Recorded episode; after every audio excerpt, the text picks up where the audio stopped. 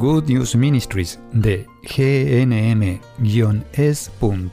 presenta Camino al Cielo. La vida es un viaje lleno de desafíos. A veces nos estancamos, a veces nos desviamos. Cuando caminamos con Jesús en el poder del Espíritu Santo hacia el lugar que Dios Padre pensó para nosotros, los resultados son mucho mejores de lo que podemos pedir o imaginar. Y aquí está tu anfitriona, Terry Modica, traducido en la voz de Graciela Ramos. ¿Qué piensas que Dios podría estar diciéndonos como individuos y a todo el mundo justo ahora en este momento de nuestra historia? ¿Qué mensaje crees que Dios desea que llegue a todos en la locura que estamos viviendo? Todas las dificultades y desafíos, el cierre de nuestras iglesias, todos los efectos que esta pandemia tiene sobre nosotros, efectos económicos, el temor, las dificultades en el comercio y en nuestros ingresos y, por supuesto, nuestra preocupación por nuestra salud y la de nuestros seres queridos. Y también tenemos la violencia. Pareciera que una cosa sucede a la otra. Cuando la pandemia comienza a calmarse y las restricciones comienzan a ceder, la violencia explota. Esto también pasará, pero ¿qué vendrá a continuación? Dios está tratando de llamar nuestra atención. Está tratando de llamar la atención de todo el mundo. ¿Qué crees que está tratando de decir? Hace varios años el Señor me dio el mensaje que creo que está tratando de darle ahora al mundo entero. Yo había viajado en peregrinación a Roma y al final del viaje estaba visitando algunos sitios especiales como iglesias, catacumbas, con un buen amigo mío, el padre Joseph Kimu de Malawi. Y él tenía conexiones con las oficinas del Vaticano, a través de las cuales nos llevó a un asiento muy cerca del Papa durante una de sus misas en la Plaza San Pedro. Cuando la misa finalizó, el lugar se transformó en un caos. El padre Joseph me guiaba hacia donde él tenía que ir, pero me costó mucho seguirlo, la multitud me empujaba, yendo para todos lados, y yo necesitaba seguir al padre Joseph.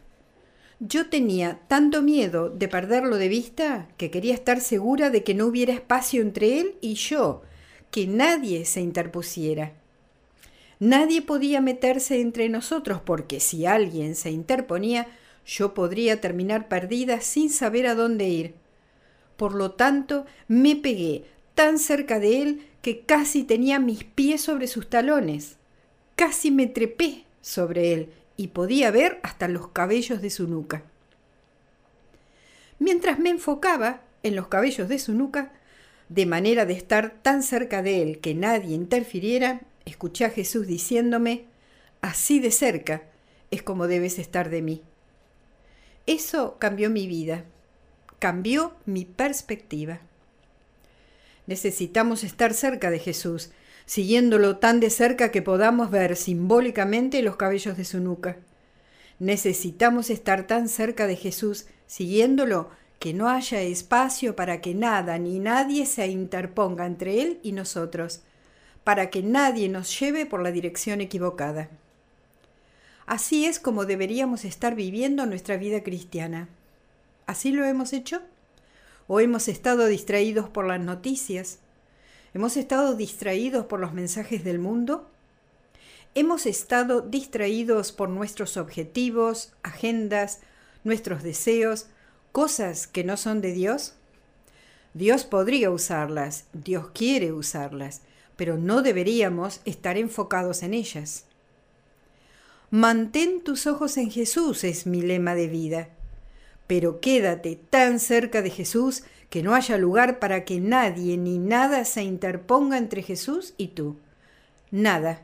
Así es como debemos vivir nuestras vidas. Y para hacer eso necesitamos conocer muy, pero muy bien lo que dicen las escrituras y las enseñanzas del magisterio de la Iglesia, lo que nos han estado enseñando durante años, lo que el catecismo tiene que decir. El catecismo es voluminoso. Puedes buscar un tema específico o ir de un lado a otro. Hay notas al pie, referencias, es toda una aventura. Utiliza el catecismo como una forma de exploración. Comienza con el índice, busca algo, elige los párrafos a los que se refiere y a medida que lees ese párrafo y te encuentras con notas al pie, ve y síguelas. Eso es seguir a Jesús bien de cerca. Aprendemos mucho haciendo eso. ¿Qué vamos a aprender mientras miramos las noticias por televisión? Aprendemos mucha basura, cosas contradictorias, noticias falsas, cosas que nos asustan. Cada noticia es solo una parte de todo el cuadro y cuando no tenemos el cuadro completo es fácil que nos desvíen. Pero sin importar lo que las noticias digan, sin importar lo que el mundo diga, lo que la gente nos diga, necesitamos estar enfocados en Jesús y en nuestra vida de fe, nuestro crecimiento en la fe, para que nada se interponga entre Dios y nosotros. Creo que Dios está diciéndole a todo el mundo a través de esta pandemia y la violencia y todo lo que venga a continuación, y siento que algo más está viniendo, terremotos, tornados, huracanes. Es algo que podría darnos miedo si no estamos siguiendo de cerca a Jesús. Jesús está a tu lado y está guiándote. Cuando te sientes tan rodeado de Jesús que nada más puede interponerse entre tú y Él, tienes paz, gozo en medio de la locura que está dando vueltas en el mundo. Es el gozo que surge de saber que tú y Jesús son buenos amigos y que sin importar lo que suceda, Jesús va a ayudarte. Sin importar lo que suceda, sin importar cuán malo parezca todo, Jesús lo transformará en algo bueno para ti. Enfermedad, sufrimiento, oraciones no respondidas, Jesús está transformando todo para tu bien.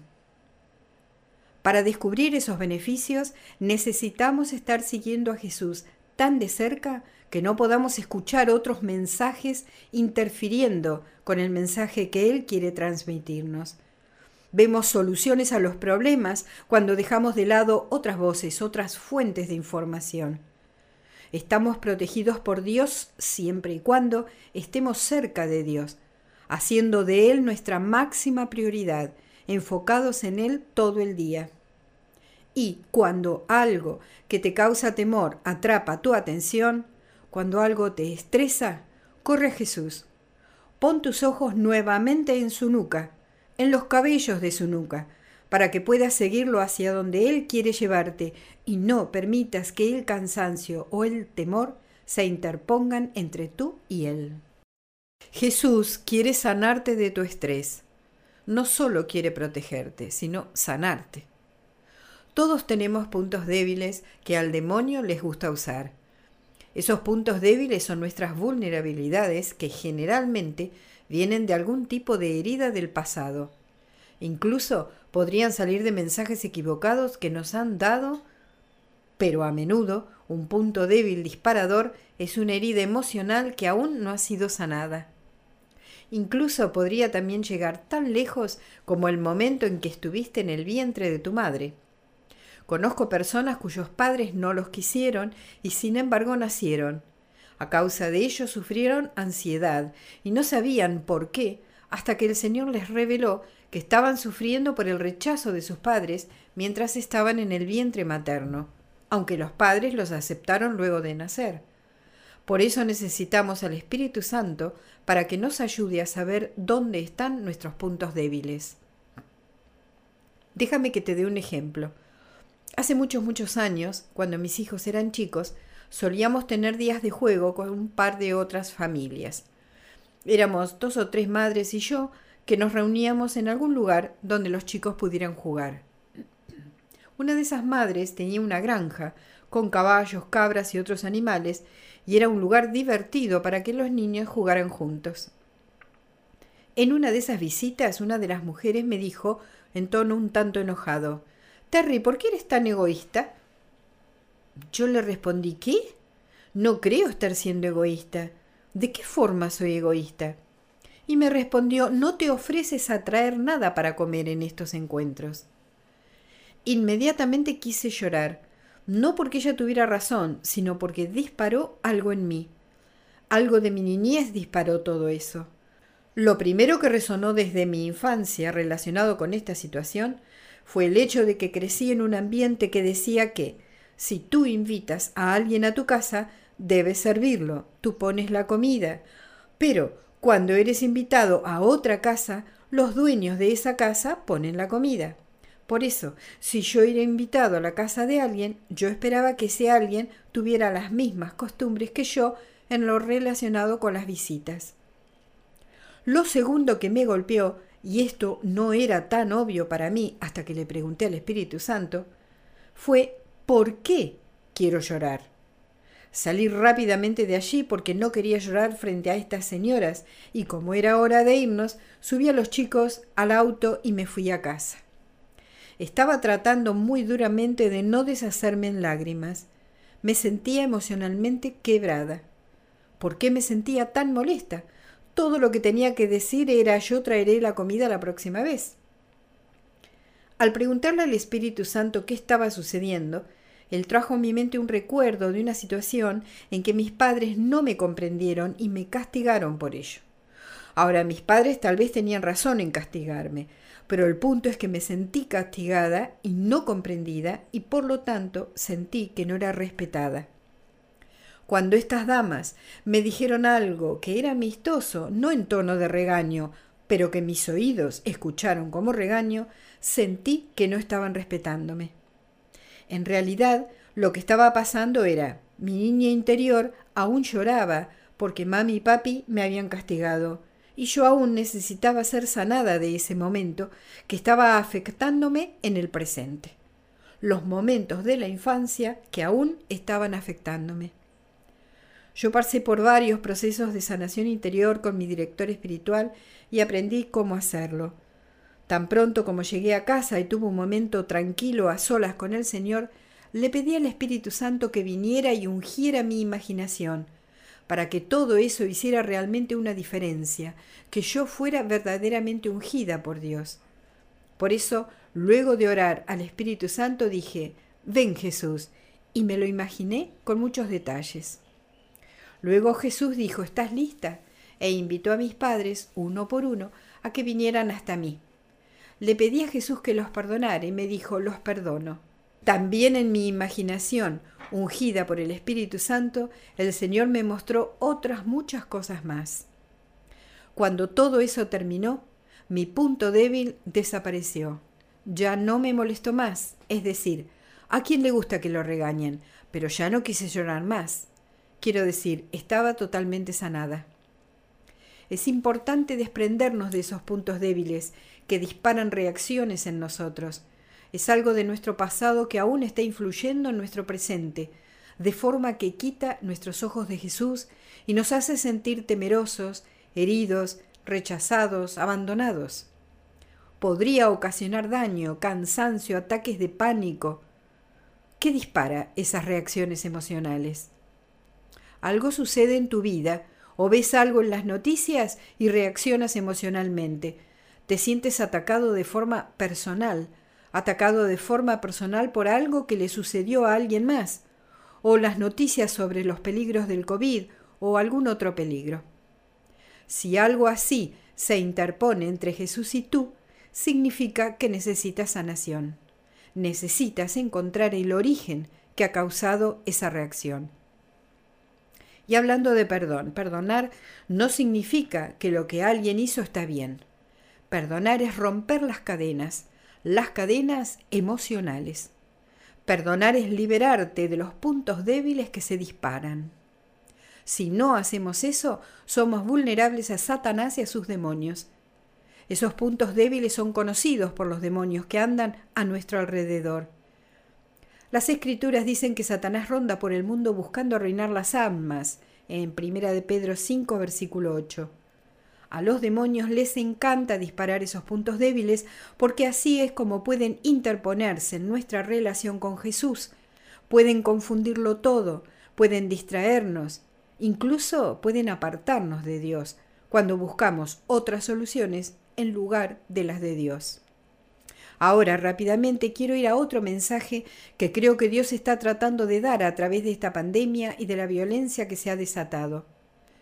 Primero está diciendo, apóyense más firmemente en mí. La respuesta a tus oraciones por las personas por las que has estado orando, que dejaron la iglesia, que no están siguiendo a Jesús, que siguen caminos del mundo, muy posiblemente llegue cuando esas personas toquen fondo.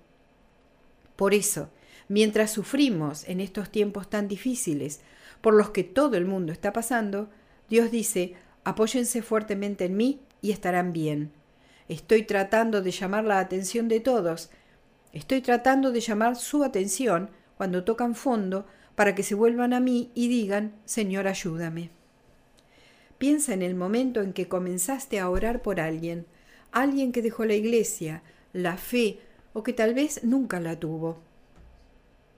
¿Qué hubiera pasado si Jesús hubiera venido en una forma física, se hubiera sentado a tu lado y hubiera dicho, ¿estás dispuesto a sufrir para que esta oración sea respondida? ¿Estás dispuesto a pasar por momentos difíciles para que lleguen al fondo? ¿Habrías dicho que sí? Yo creo que sí. Yo, de hecho, lo hice. Y estamos pasando justamente por eso ahora. Todos juntos en el mundo estamos pasando por eso. Todos los fieles cristianos que seguimos a Jesús muy de cerca o que estamos aprendiendo a seguirlo más de cerca, estamos aprendiendo algo y al mismo tiempo estamos pasando por esto por el bien de aquellos que necesitan tocar fondo y volverse al Señor. Entonces, además de apóyense más fuertemente sobre mí, el Señor está diciendo enfóquense en su familia. Porque al no tener una iglesia que esté abierta para celebrar la misa, el hogar, nuestra iglesia doméstica, se ha convertido en el lugar principal de adoración a Dios, de escuchar las escrituras de la misa y de participar de las oraciones de la misa.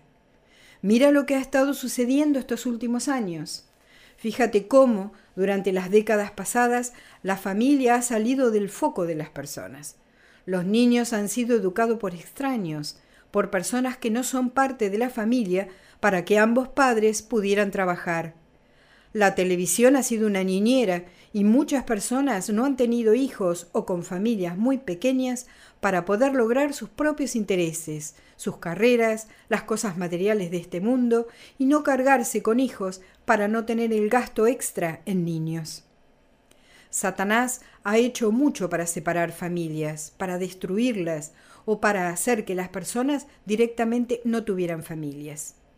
Como resultado, tenemos ahora personas mayores sin hijos que los cuiden en su ancianidad. Necesitamos enfocarnos en nuestras familias. Dios quiere que nuevamente nos enfoquemos en nuestras vidas familiares y quiere que vivamos esas vidas familiares. El tercer mensaje es únete a personas que sean creyentes llenos de fe. No puedes discernir lo que el Señor te está diciendo si estás solo. No puedes permanecer enfocado en el Señor y escuchar lo que está diciéndote, discerniendo la dirección en la que está yendo por ti mismo, porque Dios nos creó para ser parte de una comunidad. Necesitamos estar en contacto con personas que tengan la misma clase de fe que tenemos nosotros, o aún más fuerte, personas que nos ayuden a saber lo que el Señor está diciendo. De esta forma podemos estar más enfocados en Jesús, apoyarnos más fuertemente en Él durante los tiempos difíciles. Por eso oremos, y por favor abre tus manos para recibir lo que el Espíritu Santo quiere darte.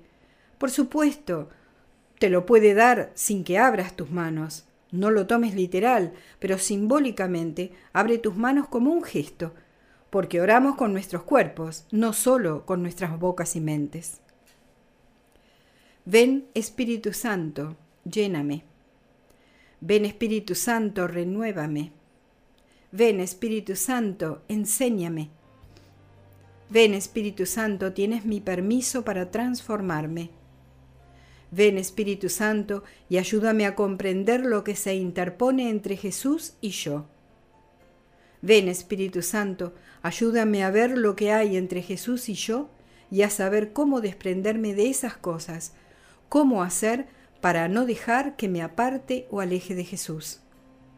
Ven, Espíritu Santo, ayúdame a seguir a Jesús más de cerca. Amén. Has escuchado a Terry Modica de Good News Ministries, traducido en la voz de Graciela Ramos. Para más material edificador de la fe, o para conocer más sobre este ministerio, ven y visita nuestro sitio web en gnm-es.org. Encontrarás recursos en línea y mucho más para ayudarte a conocer el amor del Padre, para acercarte más a Cristo y ser lleno del Espíritu Santo. Visita hoy gnm-es.org.